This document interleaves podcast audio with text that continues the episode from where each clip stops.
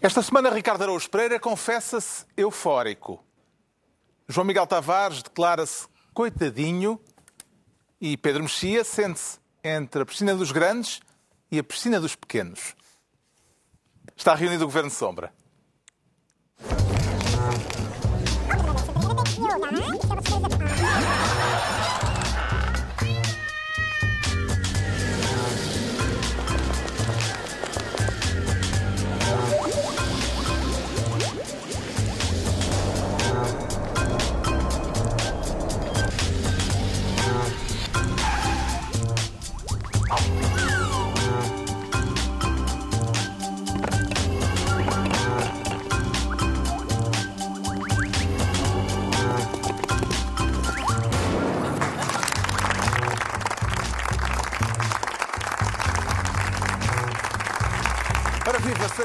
Bem-vindos no final de uma semana em que o Presidente da República se manteve invulgarmente silencioso. É capaz de ter sido a primeira vez desde que chegou a Belém que Marcelo esteve tanto tempo calado. Já vamos analisar as causas do silêncio presidencial, mas antes, um momento sui generis no Parlamento, esta sexta-feira, com a habitual amnésia que costuma atacar quem passa pelas comissões de inquérito, substituída desta vez por dislexia. Pessoalmente não tenho dívidas mesmo. Claro que não tenho dívidas. Quem é que escolhe o Conselho de Administração? Sou eu. E. E se, e se a Caixa e os outros bancos executarem a penhora? Eles que façam. Têm tudo direito. Mas se o fizerem, deixa de ser o senhor a mandar. Ha, ha, ha. Desculpe.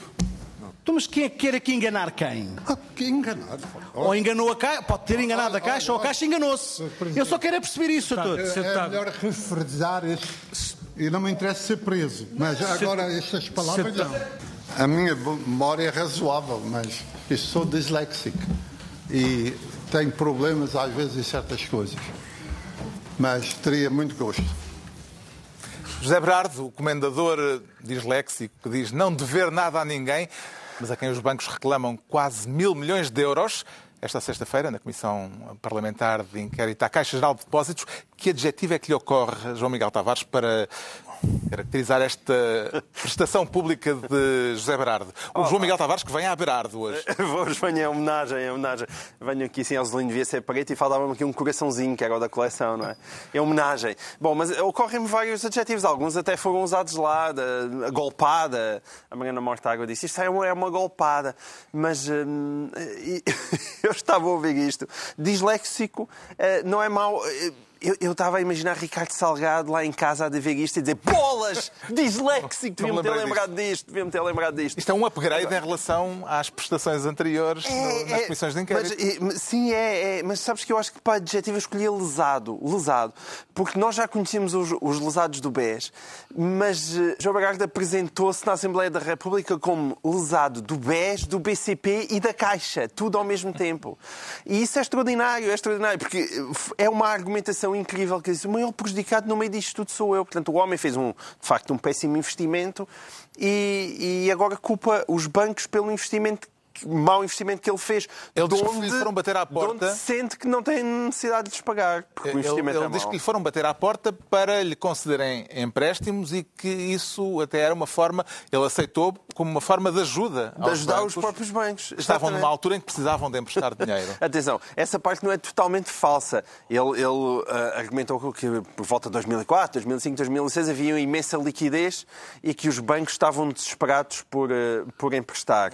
E ele foi muito claro a dizer quais é eram as condições do BES e do BCP, e depois acrescentou também o Santander e depois também a Caixa, que era fazia-se um grande investimento em ações de empresas do PSI 20 e a única coisa que se tinha que dar como contrapartida eram as próprias ações, as garantias dos- das ações que se compravam.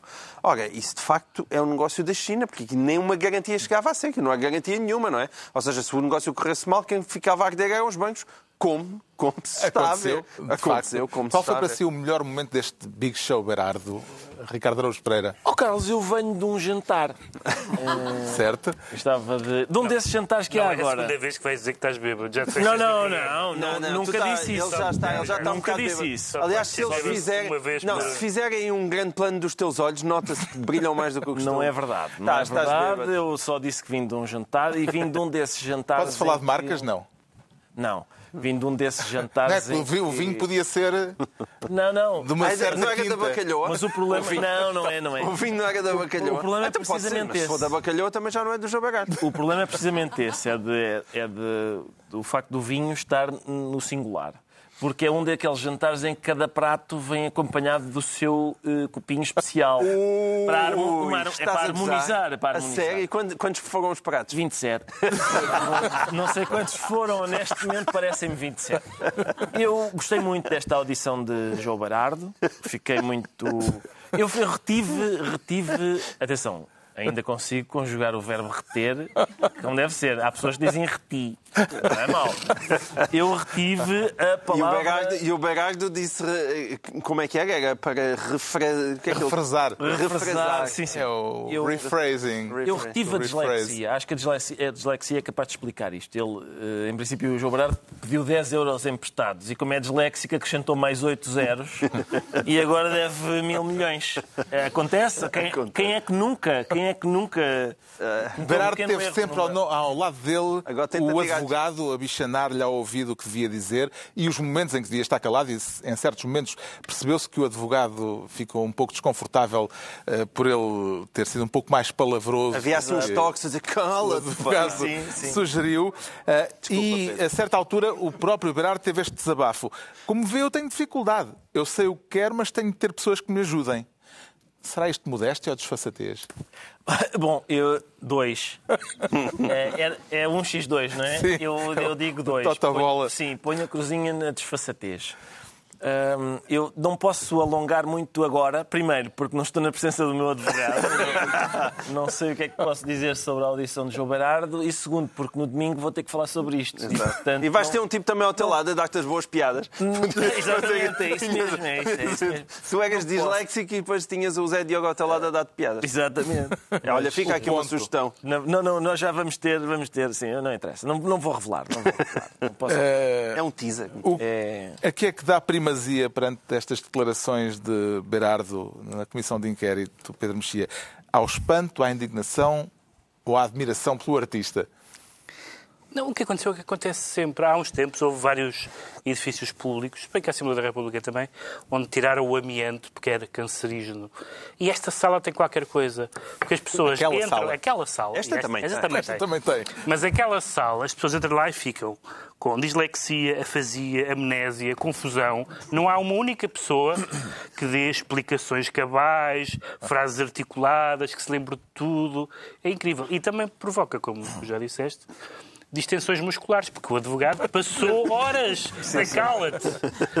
Uma coisa absolutamente. E Berardo dá umas boas gargalhadas, aquele ha ha ha dele.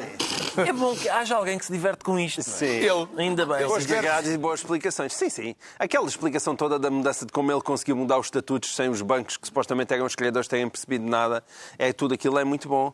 E aquilo dava ideia, porque depois depois eles perguntavam, "Então, mas os bancos não deram para nada. Eles tivessem feito o seu trabalho, como quem diz, isto aqui é o meu dinheiro que está em causa, eu estou com muita atenção a isto, e os bancos não estão com a mesma Não. atenção do que eu. E, portanto, vão sendo consecutivamente comidos. Embora e é basicamente uma- o resumo daquilo. Uma certa gabarulice nessa de que é o meu dinheiro que está em causa, porque não Sim, era é. exatamente o dinheiro dele. Olha, Sim. na verdade, Agora já é, agora enquanto é. continuar a abrir as portas da bacalhau ao Manuel Luís Goxa, eu acho que o dinheiro, bem, não é dele, mas ele continua a usufruir, não é? Muito bem. Bem, vamos então à distribuição de pastas por esta semana, neste Governo Sombra, em que o João Miguel Tavares quer ser ministro do chumbo. E ainda haverá a segunda época, ou isto morreu de vez?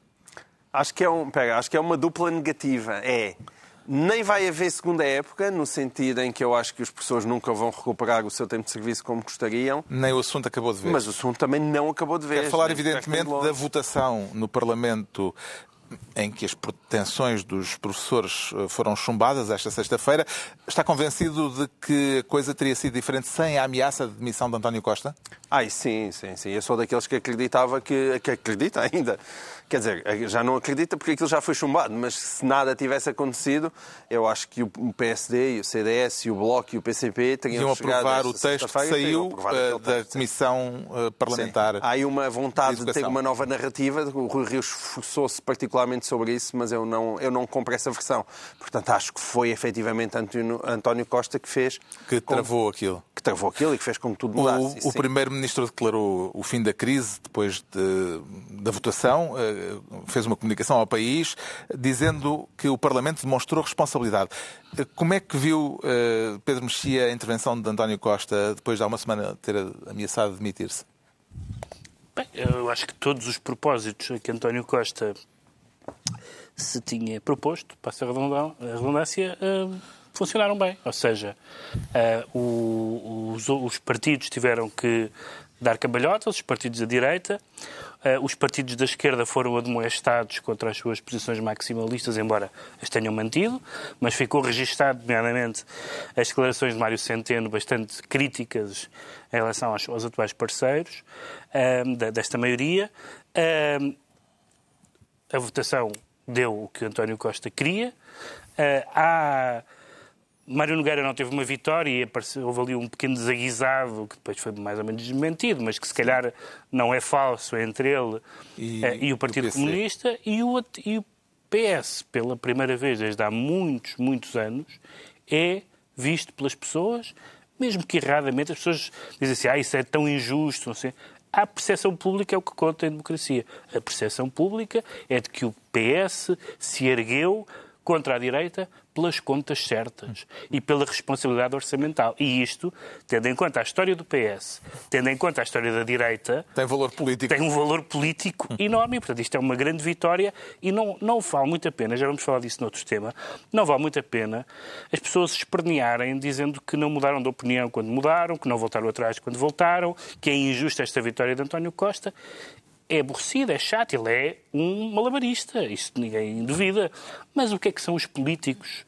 O que é que são os políticos se não, se não, malabaristas? Eh, achei muito engraçado, aliás, já havia até uma outra referência a isso, nesse sentido que, que- que as pessoas que dizem, por exemplo, o, o Rui Rio disse que teria sido o PS se não fosse Sá Carneiro. Sá Carneiro, com todos os méritos que tinha, estava sempre a fazer jogadas, birras, fugas, etc. Faz parte de ser político. Pode não ser sempre com toda a lisura, com toda a verdade, mas dizer que António Costa não ganhou esta jogada é falso. António Costa ganhou esta jogada. Deixa-me só dizer uma coisa, que eu acho que há aqui uma... o Mário Nogueira deve uma coisa a António Costa.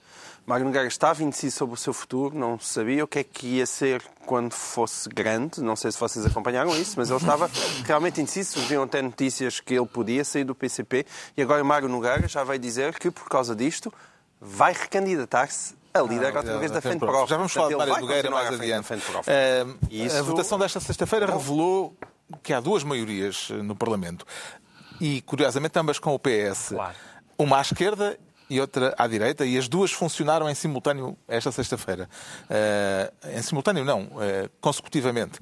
Como é que os socialistas conseguem equilibrar-se nesta corda bamba, Ricardo Araújo Pereira? Eu... É arte? É, sim, é, é, e da boa. Eu acho que neste momento estão reunidas condições para o PS mandar para sempre. sempre. Ah, desejo longa vida a António Costa, porque ele vai ter muito trabalho para fazer, porque ele quer seja coligado com o PC e com o Bloco, ou coligado com o PSD e com o CDS.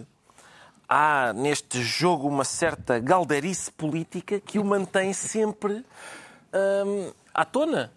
E, portanto, Uma é loiro até morena. Achas que ele está inspirado em Marco Paulo? é possível que sim. É possível que sim. Embora ele não tenha propriamente declarado amor por nenhuma de- nenhum dos lados, neste caso. Foi um bocadinho mais comedido em relação à sua esquerda, mas, eh, ao mesmo tempo, também passou um raspanete eh, aos partidos que até agora estavam a apoiá-lo. é? Mas, Essa é a Carlos, parte há engraçada. tanta coligação sem amor. É, há muita. Há tanta há muita coligação sem amor. E aparentemente no, no Parlamento estavam todos contra todos. Eh, Sim. Foi uma, uma grande, eh, um grande momento Rebaldaria, foi. de rebaldaria.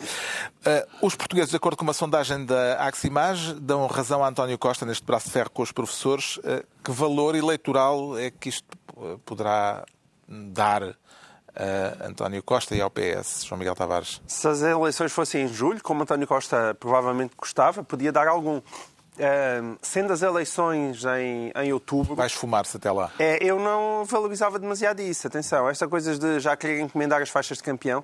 Atenção, eu, eu, eu acho sinceramente que António Costa e o PS vão ganhar as eleições e com alguma folga.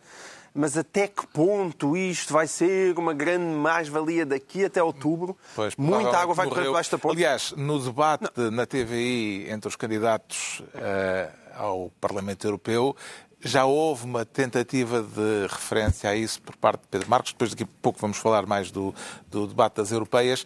Mas, apesar de tudo, o assunto já não teve a primazia eh, que teria tido uns dias antes. Não, eu já acho que estava não. resolvido. não é? Sim, e, e- atenção, nós te- o que é que nós vamos ter daqui até outubro? Bem, greve dos professores vamos ter de certeza e, e pode ser bem dura com os exames e tudo isso.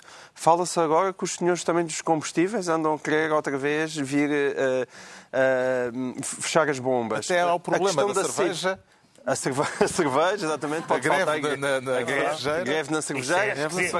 Parece que o Isso. famoso material circulante, que é o nosso material Os motoristas de matérias fresquinhas. as matérias, a CP e o material circulante. Parece que há aí uma investigação que também diz Vamos que falar aquilo vai, vai correr mal. E, e quando se junta isto tudo, até outubro, há muita gente com vontade de grelhar António Costa.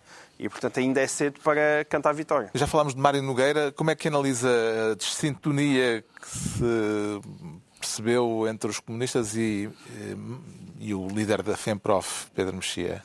Tem havido, tem havido, nunca houve tanta desintonia entre sindicalistas e comunistas como nos últimos.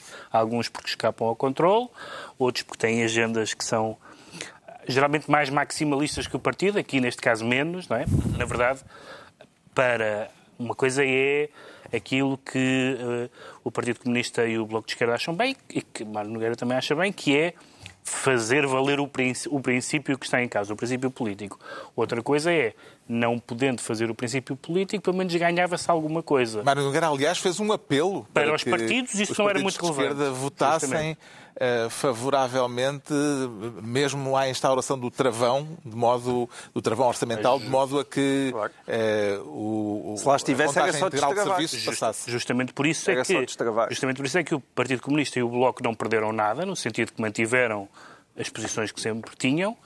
E Mário Nogueira perdeu alguma coisa porque não tem nada para apresentar. Quer dizer, tem uma. Teve quase lá, quer dizer, morreu à beira da praia, mas não tem nada de facto para apresentar. E por, por isso essa desintonia tem a ver com, o que- com as contas que cada um tem que prestar aos seus eleitorados ou associados.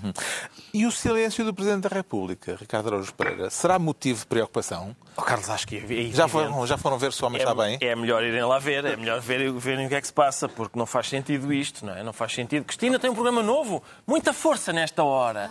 Ó oh, Casilhas, está tudo bem, saudinha que é preciso. O governo pode cair. Faz todo sentido. É esquisito, não é? Eu não sei como é que ela Antes valo- subia. Eu acho que princípio ela subia. Bom.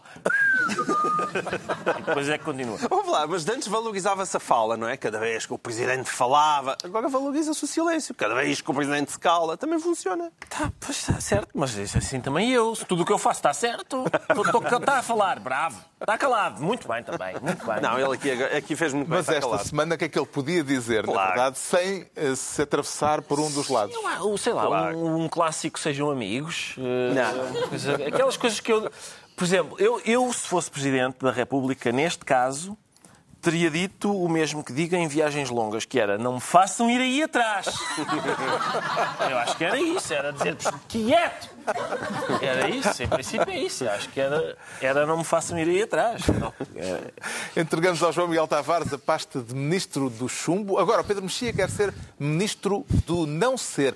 Não me diga que andou a ler aquele livro de Sartre que só Passo Escolho conhece, A Fenomenologia do Ser, Pedro Mexia. Sim, eu gosto de livros imaginários. Eh, são alguns bem bons. Até, até dicionários de lugares imaginários são ótimos. Ah. mas... Conheço. Ser ou não ser? Conheço, conheço. Qual Ser- será então a ser ou questão? não ser, ser ou não ser? Eu, realmente, as pessoas, e eu conheço algumas que me dizem ah, o seguinte, que é, vocês, vocês é o mundo, não somos só nós aqui no Governo de Sombra, vocês porquê que embirram com o Rio? E uma hipótese é por causa das coisas que o Rio diz ou faz. Pronto. Está a É uma falar da entrevista do líder do PSD à TVI, onde ele disse isto. Eu nem deputado sou, muito menos daquela comissão, muito menos eu estava na madrugada, à meia-noite ou à uma da manhã, de quinta-feira, quando isso foi votado. O homem nem deputado é, não lhe parece uma boa justificação? Não, não é, não é uma boa justificação, porque eh, há aqui várias, há aqui três, três eh, coisas erradas nestas declarações, nesta entrevista e nas declarações e justificações de Rui Rio. Primeiro, que é a desautorização da deputada do PSD na Comissão e da deputada do PSD das declarações que fez, dizendo que, portanto, abrindo a porta a um recuo se aquelas cláusulas de salvaguarda fossem eh, reintroduzidas. Embora ela também tenha assobiado para o ar e fez de conta que não percebeu a desautorização. Subiu, é, subiu para o ar, mas... Desautorizou-se a si própria. Desautorizou a si própria, não mas, opinião no público. mas foi desautorizada. Isto, é, ela disse uma coisa e o Rui Rio disse que ela disse outra, dizendo, aliás, acrescentando que ela pode dizer o que quiser.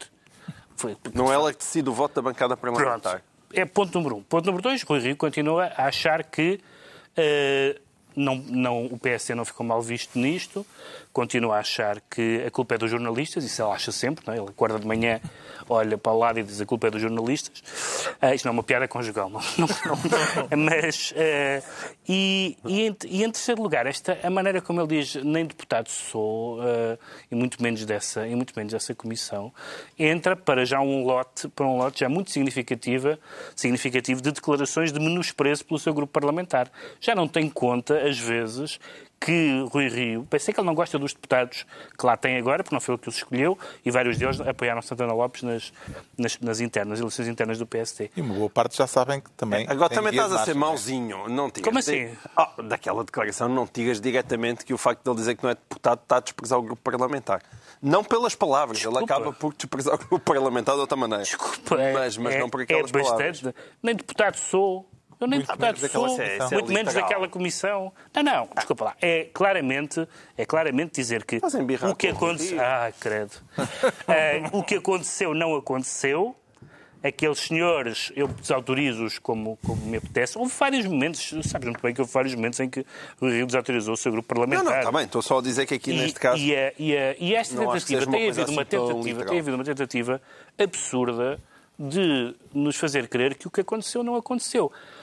Foi azar, foi problemas de comunicação, como disse a Solução Cristas, foi isto, não sei o que é que foi. Ou foi tudo junto, ou, foi, ou são as regras do, do- do- das regras parlamentares, da votação, seja o que for, mas claramente há pessoas que ficam bem nesta fotografia, pessoas que ficam mal nesta fotografia. E negar isto é, é ir contra as evidências. E com isto, eh, com que papel é que fica na fotografia a deputada Margarida Mano, Uhum. eh, que deu a cara pelo PSD na Comissão Parlamentar de Educação, João Miguel Tavares? Eu acho que ela já ganhou um lugar nas próximas listas, porque ela, ela, ela teve. Claro, comeu e calou. Exato. Ela teve bem para, eh, na perspectiva de Rui Rio, não é?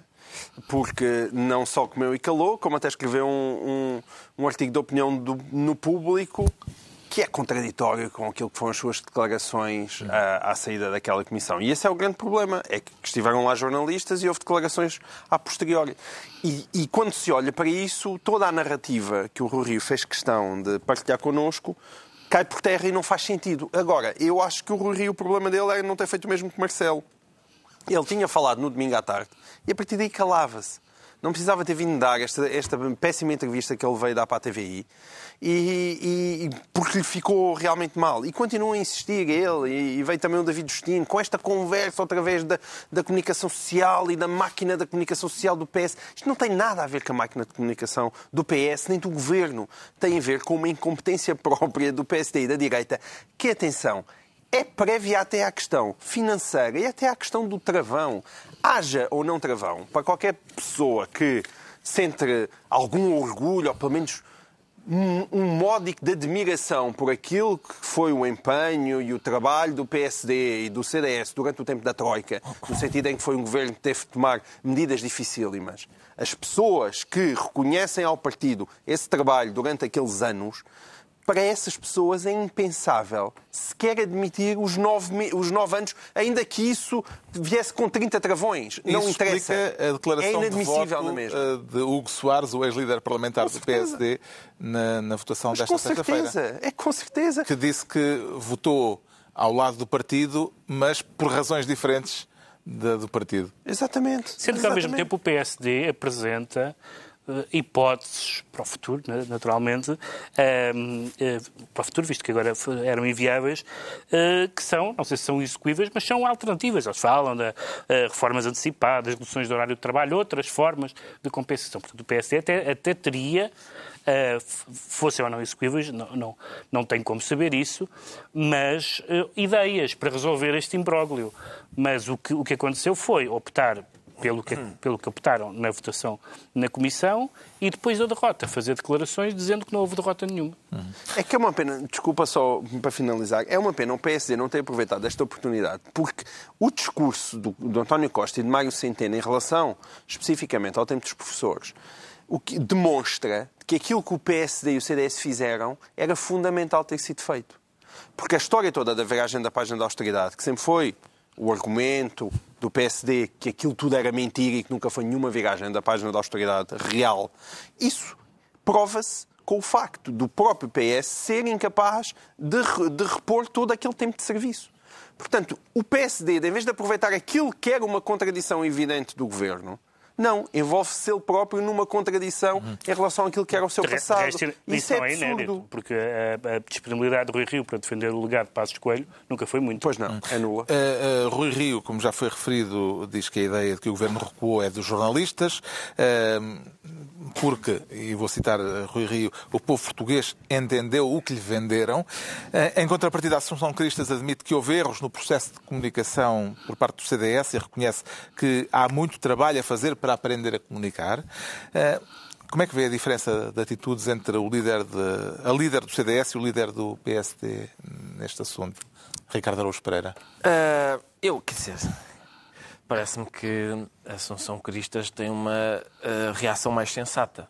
Porque quando, quando uma pessoa é apanhada com as calças na mão, é, Salve seja. salvo seja, é, é- quer dizer, há várias, vários modos de agir, não é? Um é dizer, não, não, eu não estava com as calças na mão. Ah, e, as pessoas, e a gente pode ouvir, não, estavas, estavas. Eu estava a ver as calças, estava a ver a tua mão. estava- Outra hipótese é, não, isto agora usa-se assim, as calças usam-se assim agora.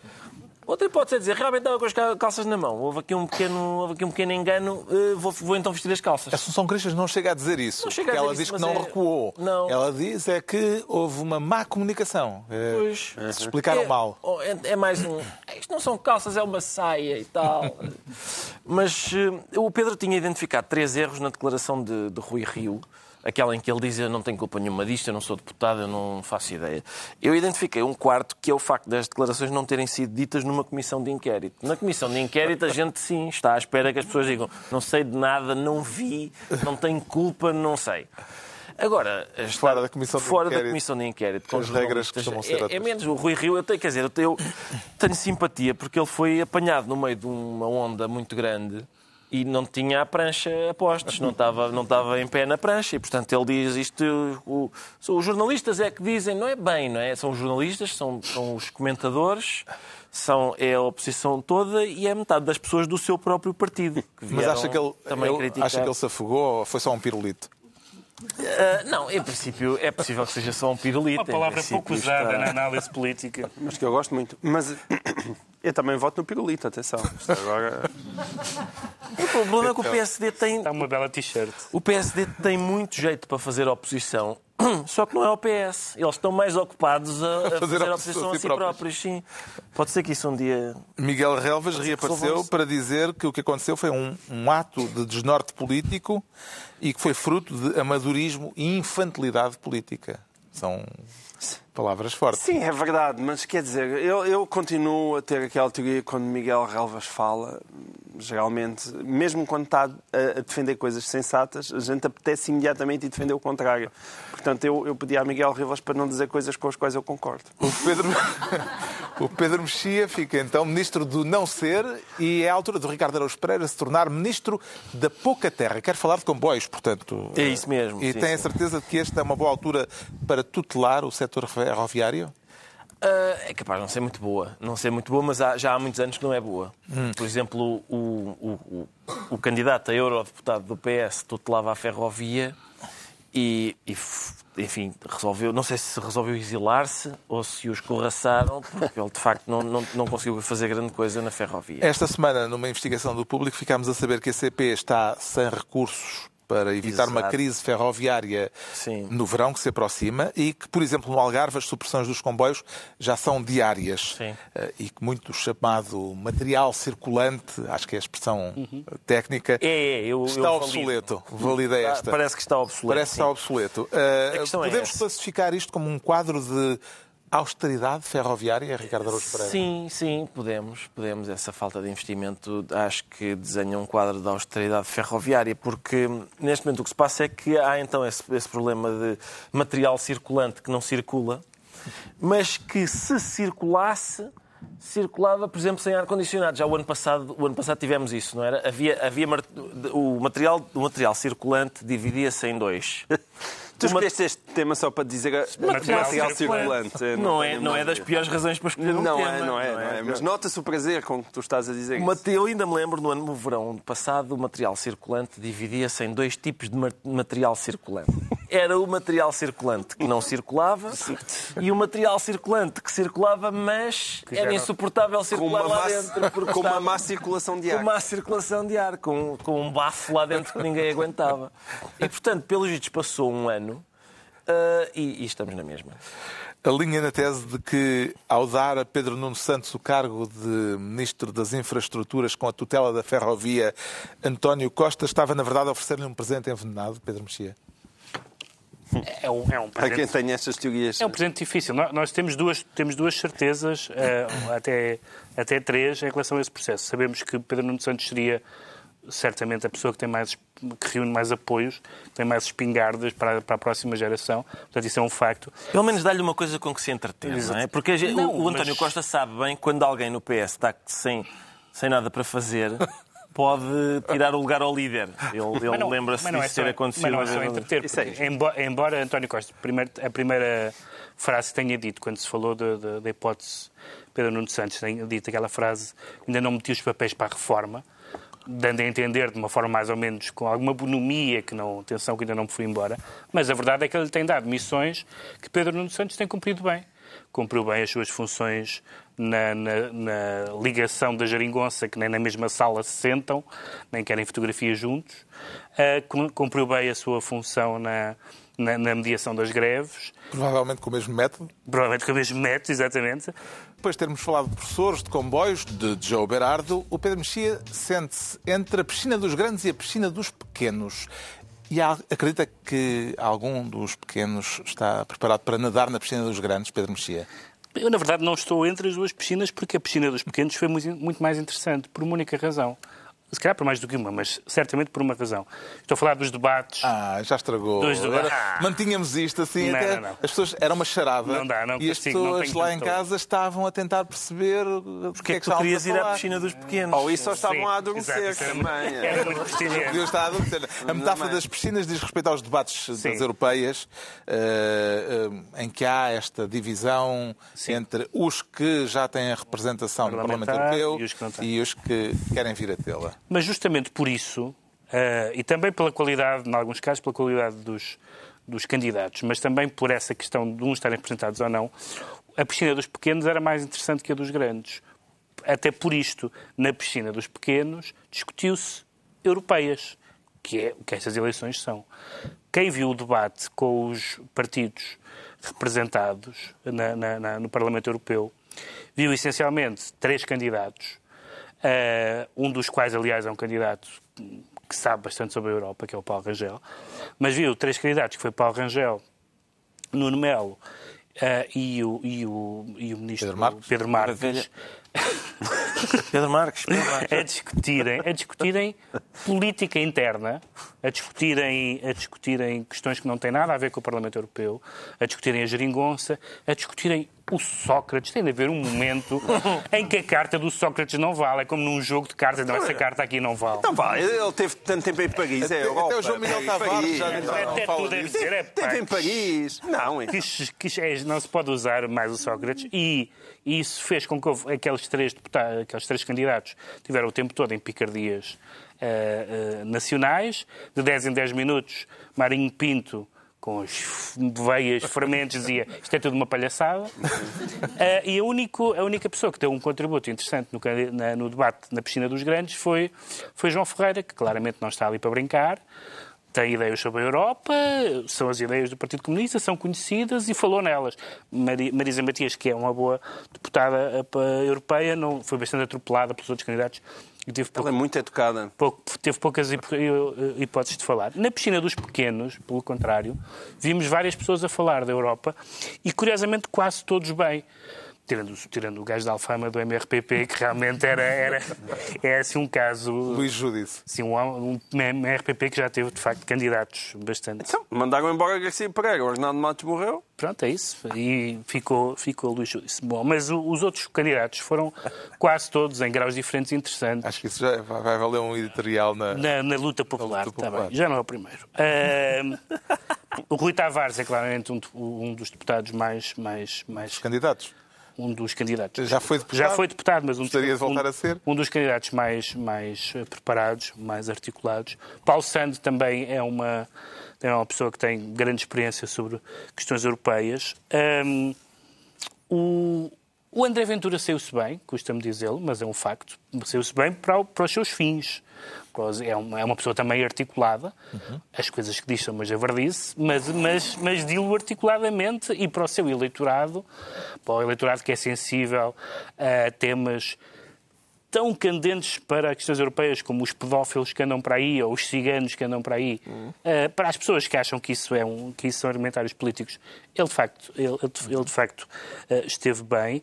Eh, e o, o deputado da, da, da- da Iniciativa Liberal, perdão, o candidato da Iniciativa Liberal, um bocadinho robotizado, mas, mas acho que é uma pessoa também articulada, e foi um debate genericamente um debate interessante. E, portanto, eu não sei não acredito que fosse possível fazer um debate com todos. Acho que já tivemos algumas experiências no passado que não resultaram e este critério de quem tem deputados e quem não tem deputados é um critério bom. Vê nesta divisão. Mas não é um critério Tavares, qualitativo, eh, claramente. Vê nesta divisão uma inevitabilidade prática ou uma forma de segregação?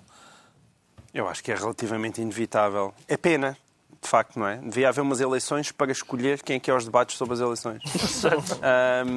E eu, porque ganhar. é- é- é- o que o Pedro estava a dizer é verdade. A gente trocava uns, tirava de um lado, punha do outro. Ahm, há casos discutíveis, como o do Marinho Pinto. É um caso discutível, porque de facto ele já não está lá pelo mesmo partido pelo qual foi eleito, não é?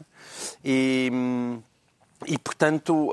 hum, é verdade que quando nós olhamos para Pedro Marques e para Paulo Rangel, eles estão mais interessados, acabam a discutir muito mais a política nacional e quantas vezes é que tiraram, apareceste ao lado de José Sócrates, do que propriamente os temas europeus.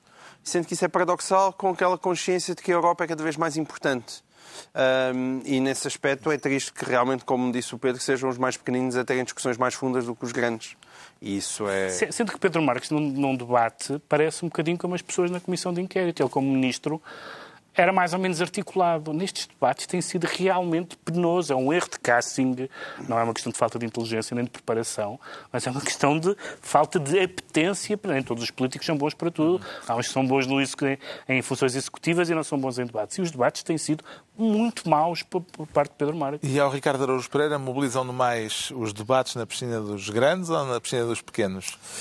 Ah, eu, o problema é que os debates na piscina dos grandes soam mais a discussão de pequenos. Que era aquilo que eles diziam, quem diz é quem é. É isso. Eu, tu estavas ao pé do Sócrates e eu não. Ahm, e, portanto, eh, há esse, há esse, essa- esse lado Infantil? infantil e insatisfatório. Aliás, no debate da- dos grandes, a Marisa Matias, a certa altura, com as mãos na cabeça, disse, acho eu que foi ela que disse, lá está, se calhar é um bocadinho por isto que há tanta abstenção nas europeias. Era por causa daquela algazarra de eh, acusações e gritaria parva e tal. Hum, depois, na dos. Mas quer dizer, na dos pequenos também há ali. Uh, eu lembro-me, por exemplo, quando. Achei que, olha, achei que o senhor do MRPP esteve muito bem. Porque o senhor do MRPP estava a dizer que Portugal participava na agressão uh, a outros países quando enviava tropas para, para intervir noutros países e tal. E o André Ventura disse: Ah, mas quê? Eu estou candidato-se por Portugal e está a dizer que Portugal agride. E diz o do MRPP: Então, mas não agride, nós vamos lá, vamos lá intervir nos outros países. E diz o André Ventura, ah, isso é agredir. E diz o do MRPP, não vão lá levar flores, se calhar. é um bom argumento político. Tu estás a fazer a intuação que dá razão à minha observação, mas pronto. Sim. Por acaso pareceu uma intuação Jorge Jesus. Mas é um bom argumento, é um bom argumento.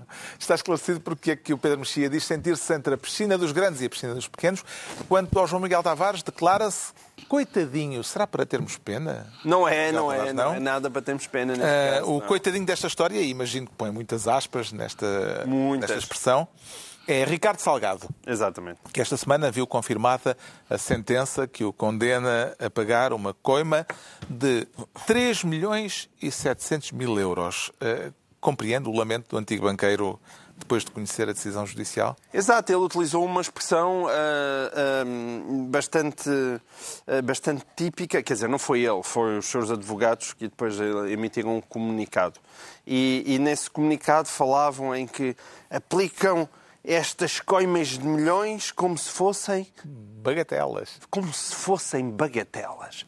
Ora, eu percebo que 3,7 milhões não, não sejam bagatelas, tipo, para mim e para ti. Agora, se bem se recordam, Ricardo Salgado recebeu 14 milhões de euros do empreiteiro José uma liberalidade. A título de? A título de liberalidade. Tão bonito, tão bonito. Ora, nessa altura, e a título de liberalidade, reconhecido por três de outros professores académicos, disseram realmente isto não tem mal nenhum, o senhor pode perfeitamente receber 14 milhões de um senhor que é cliente do seu próprio banco. Não percebo onde é que está o problema. E Ricardo Salgado também não viu problema nenhum dizer não, eu ajudei este senhor, ele a entrar em África, teve uns bons negócios e o senhor decidiu então dar-me 14 milhões, qual é que é o problema? Ora, se 14 milhões não eram nada, era só uma liberalidade, então porquê é que 3,7 milhões é tanto dinheiro assim? Não é? E sim, é, é, verdadeiramente uma bagatela para Ricardo Salgado. É menos de um quarto percebo. de liberalidade. Exatamente. ainda lhe sobra, ainda lhe sobra 10,3 milhões em liberalidade. Portanto, o que eu pedia, eu se aliás fosse aquele juiz de primeira instância, é, era 3,7 em cima dos 14. Era logo 17,7, que é para lhe custar alguma coisa.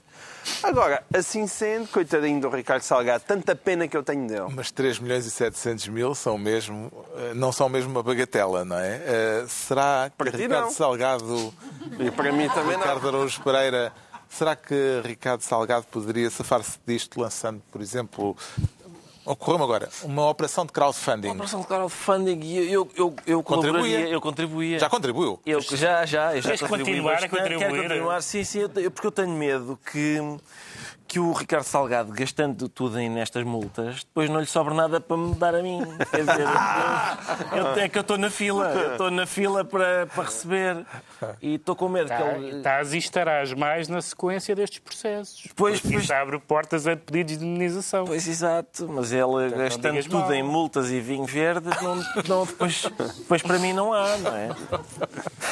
Curiosamente, esta semana, tanto a visão como a sábado escolheram para tema de capa exatamente a mesma história.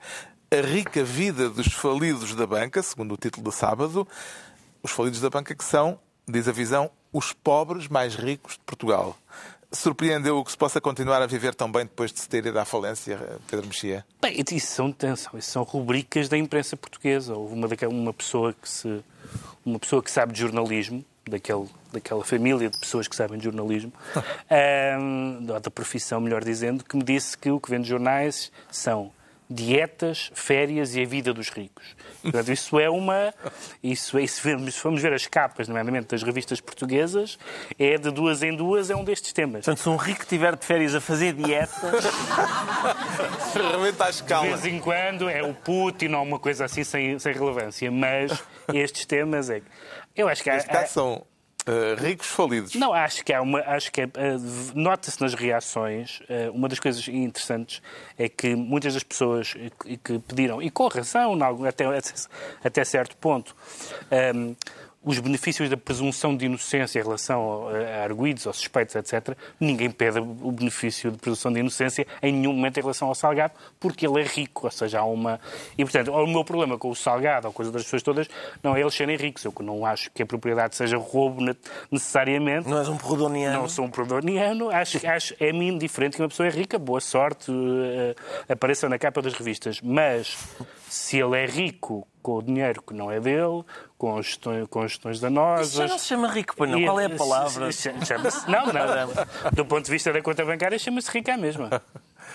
Uh, bem, uh, ficámos uh, esclarecidos, pelo menos quanto às vantagens de ter um património mesmo depois da falência. Isso não há dúvida nenhuma, até depois de termos visto João Berardo é isso. no Parlamento. Eu acho que nesta altura, eu, esta noite, está João Bagarto a jantar com Ricardo Salgado na sua casa de Cascais.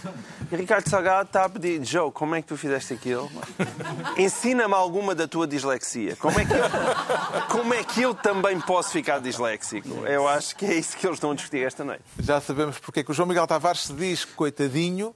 Vamos agora tentar perceber porque é que o Ricardo Araújo Pereira está eufórico. É a possibilidade iminente do 37, Ricardo Araújo Pereira? Não, isso, eu ainda estou muito. Eu sou como São Tomé. Eu só, só acredito quando vir a taça. Não reservou ainda ao Marquês? Não, está reservado. Não, não, eu não, não faço nada dessas reservas. Eu o primeiro... 37 é só para iniciados, Vou é? à Vila Esta do Conde, ideia...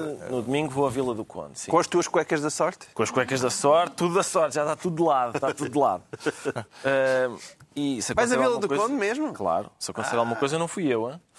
E, e portanto... Não, mas não é então, isso. Então, eu estou chitadíssimo, chitadíssimo, Carlos. Porquê tanto entusiasmo? Oh, Carlos, porque tenho lido, tenho lido todas as reportagens sobre o nascimento de 3,5 kg de, de, de realeza.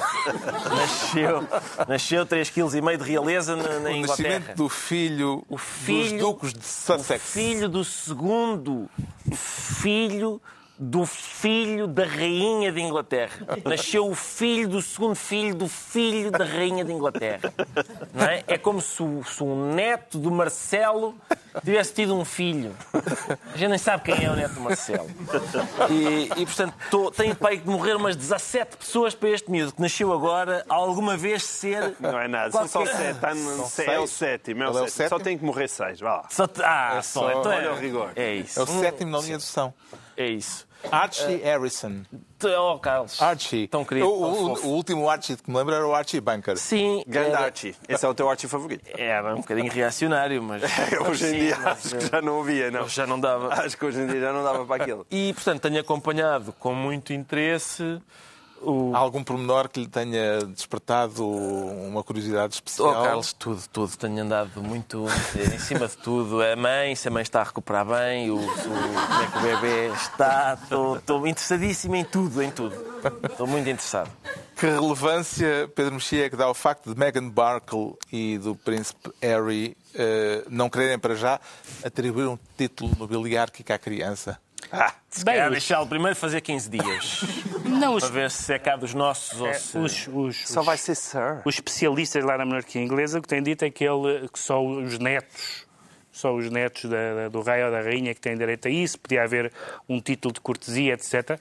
Isto tem tudo um interesse muito limitado, tendo em conta o grau de, o grau de, de, de sucessão em que ele está. Mas o que, é muito, o que foi muito engraçado é que, de facto, existe um, um enorme mercado para isso. A, a Vanity Fair, que é uma revista americana, criou uma espécie de página permanente há muito tempo, aliás, desde o, desde o, desde o casamento do Príncipe William, uma, uma, página permanente para acompanhar os assuntos reais, porque na América é uma loucura com os assuntos, os assuntos reais. E esta semana houve uma coisa muito engraçada que é um, a família. Uma que os Kennedy já não estão ativos. Já não, não é? estão ativos, exatamente. A família real, a família real inglesa deu poucas informações, o nome não se, não se sabia até muito tarde, filtrou muitas informações, tal como aparentemente esta nova geração quer fazer.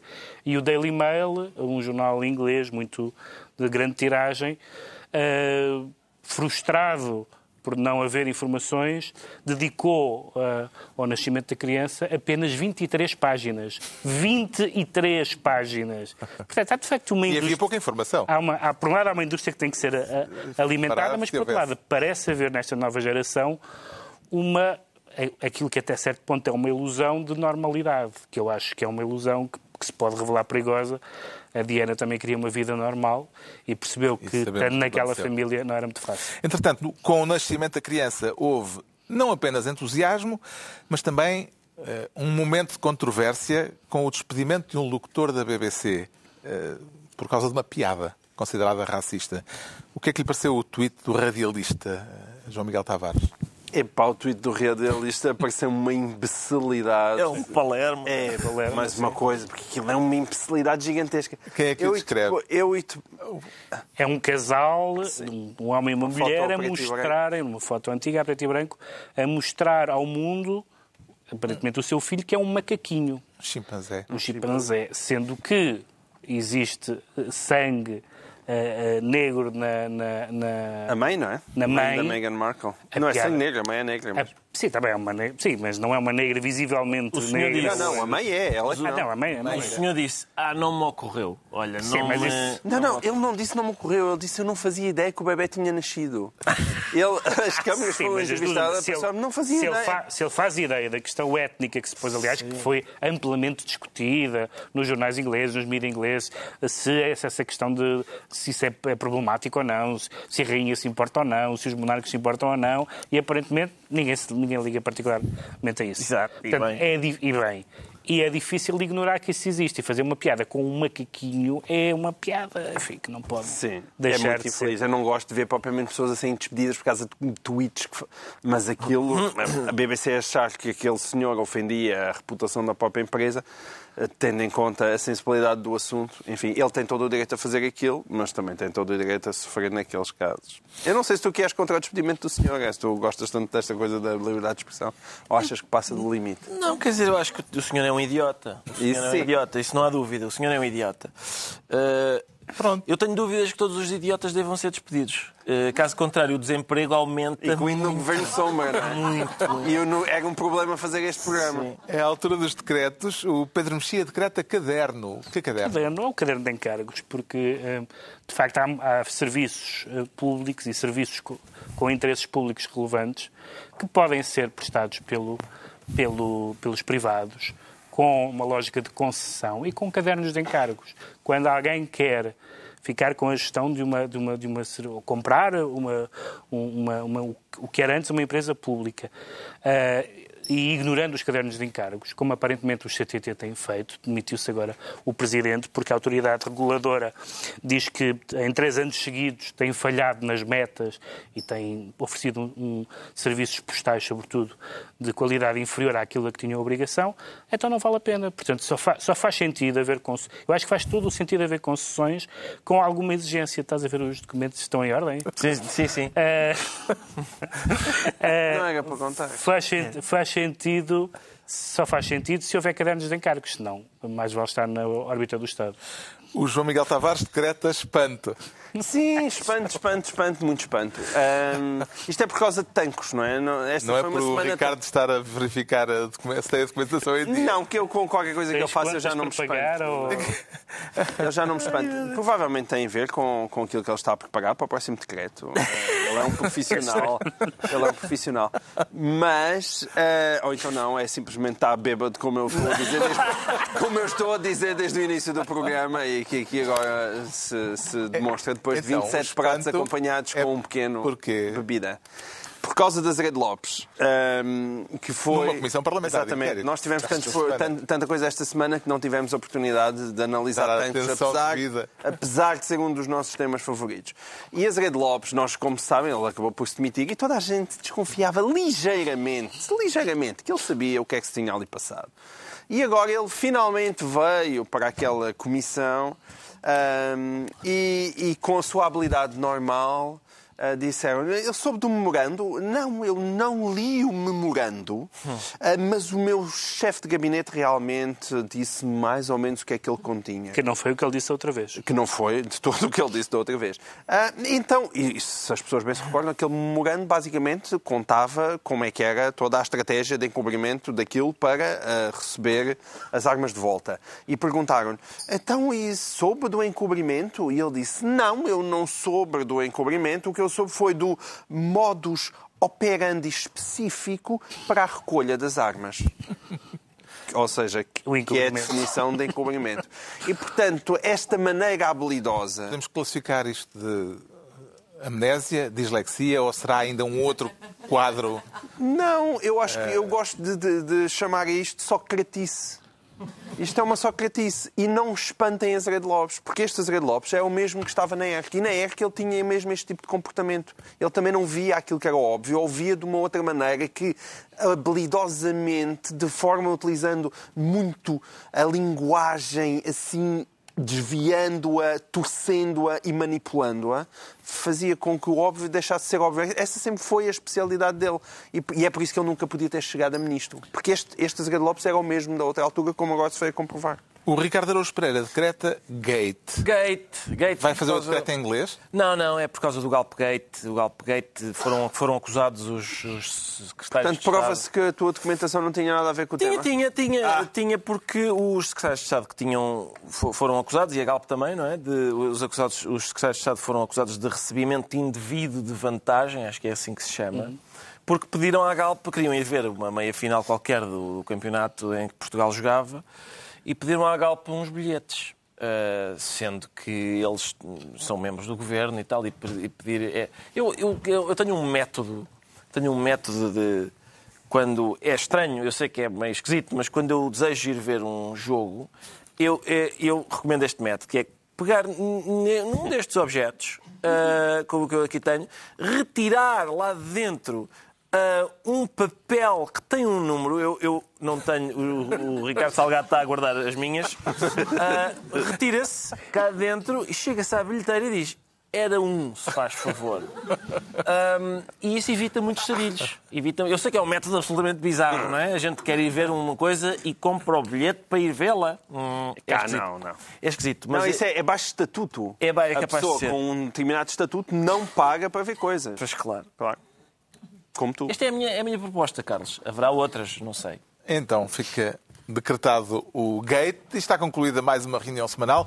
Dois, oito dias, mais ou menos à mesma hora, mais ou menos à hora do costume, novo Governo Sombra. Pedro Mexia, João Miguel Tavares e Ricardo Araújo Pereira.